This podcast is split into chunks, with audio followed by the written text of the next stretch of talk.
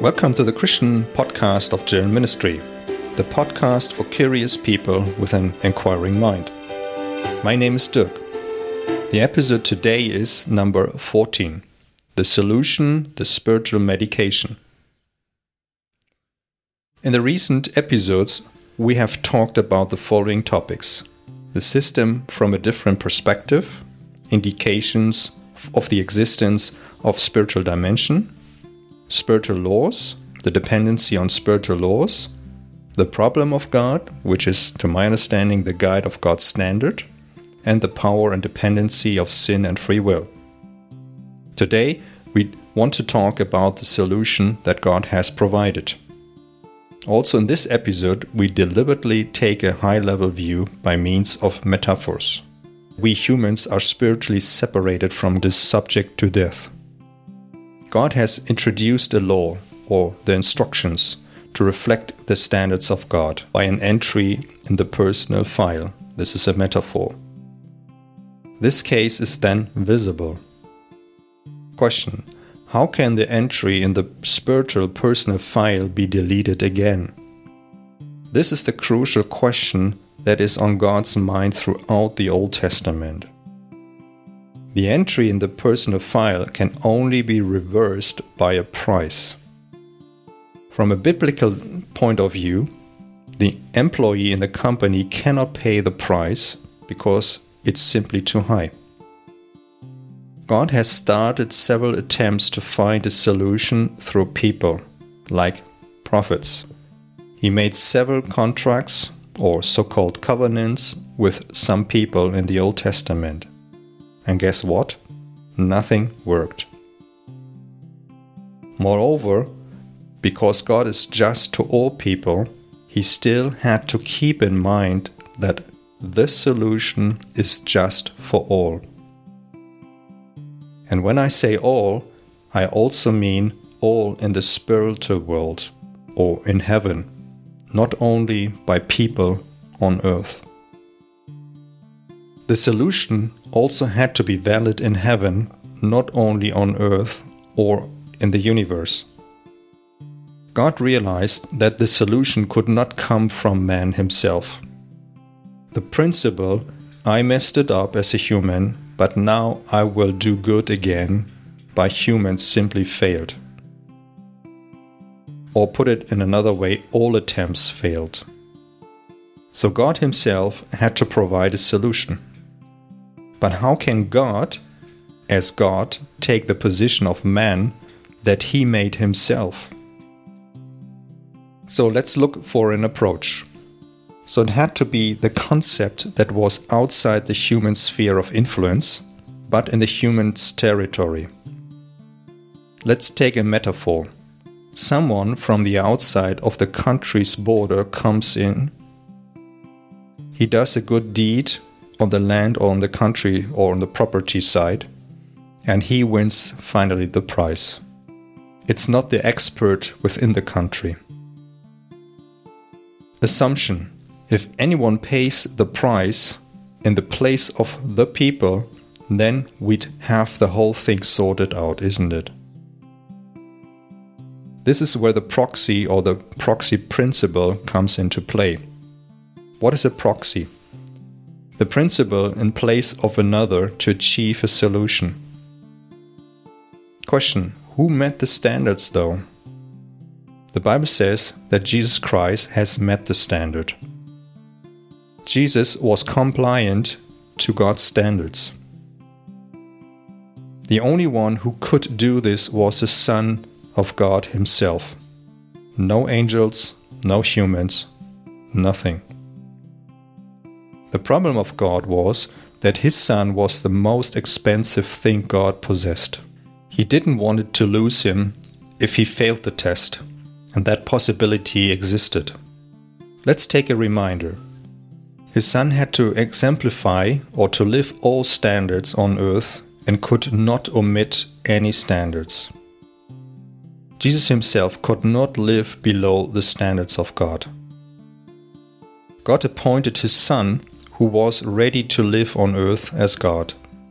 God knew that his son had to experience and pass the following being rejected, and to live under human conditions.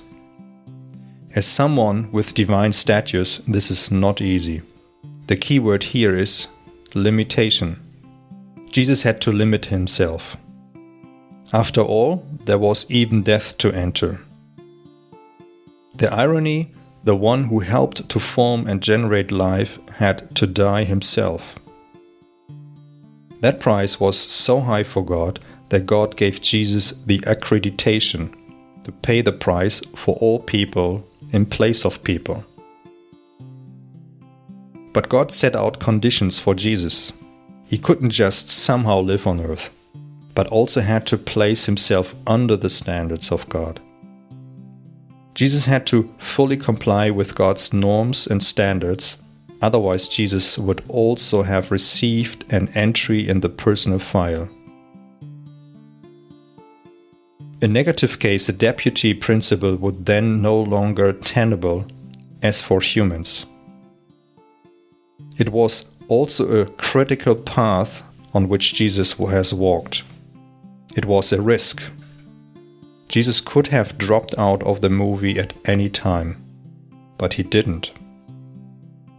So Jesus had to do every day what his Father in heaven wanted him to do, or to follow the instructions, his instructions. The resolution as the Bible describes, Jesus was crucified on the cross at the end of his time. He died and took his blood as the price for the people for the separation and for the transgression of the standards, called sin. The virus of the transgression had thereby lost its power and right. Jesus paid the price which was demanded by the law and accordingly agreed in the heavenly world. New option. After a long time, an option has emerged about the violations of God's instructions or standards, and the entries in the heavenly personal file. The result is a shift of power in heaven. There has been a shift of power in the heavens. Now, do you understand why Jesus is so important? Jesus caused the shift of power in the spiritual world. The deletion of the entries in heaven's personal file has now taken place. The balance of power has been restored by the proxy principle. So, Jesus is not a cartoon, not a nice doll, not a nice story. But Jesus has fought for a solid spiritual and legal claim. The medicine. Jesus Christ is therefore the medicine in the spiritual world some kind of spiritual garbage can, if you want. These are tangible measures in the spiritual world that can have a great positive impact on people. Jesus crossed the negative legal spiritual claims on the cross. The result now, Jesus passed the test completely. God Himself accepted the test, the result of Jesus. Jesus has already achieved everything. God has accredited Jesus and honored and accepted his life's work on earth. Jesus paid with his life the price against the exclusion of God's standards.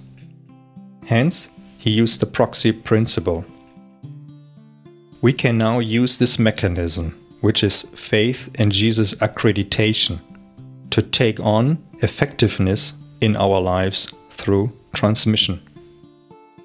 The price for the non compliant status was simply paid by Jesus. Practical steps. What can we as humans do now? What are the practical steps for a person? How can the shift of power be activated within us? The key word is faith faith in the accreditation of Jesus. God will not force the fact that the deletion from the personal file is deleted on everyone. It is also not automatically activated for humans. Many people think so. the principle is based on the standard of God and the man's own will. God will not impose his truth on anyone. That would be manipulation. However, God only offers his concept of faith and of Jesus.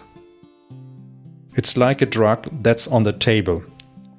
We humans have to trust in the drug or medicine and take it ourselves. Man himself must believe in this mechanism to activate this effect. There's no other way. Faith in Jesus becomes the shift to your spiritual bank account, meaning the shift of spiritual powers and the spiritual claims will be shifted to your spiritual bank account. So, the option is on the table. A new relationship with Jesus can be started. What's your answer? Let's summarize. The solution to the problem of God is the spiritual medication. Jesus is a spiritual medicine to kill spiritual viruses. It is based on God's representative or proxy principle. A shift of the spiritual power has taken place in the heavenly world. We humans can activate the option of spiritual power shift by deciding for Jesus. The mechanism is faith in Jesus as a person. This is the foundation of the Christian message. On this basis of the cross, many other things will be built on, like the power of forgiveness. In the next five episodes, we'll take a closer look on how a healthy Christian foundation can be laid in a four step approach or four pillars. Are you looking for something new? Then let's continue. So that's it for today. My name is Dirk. For comments and questions, you can reach Joel Ministry at the following website www.joel-ministry.org. I hope this episode encouraged you to explore anew the matter of God and faith in Jesus. Until next episode, bye.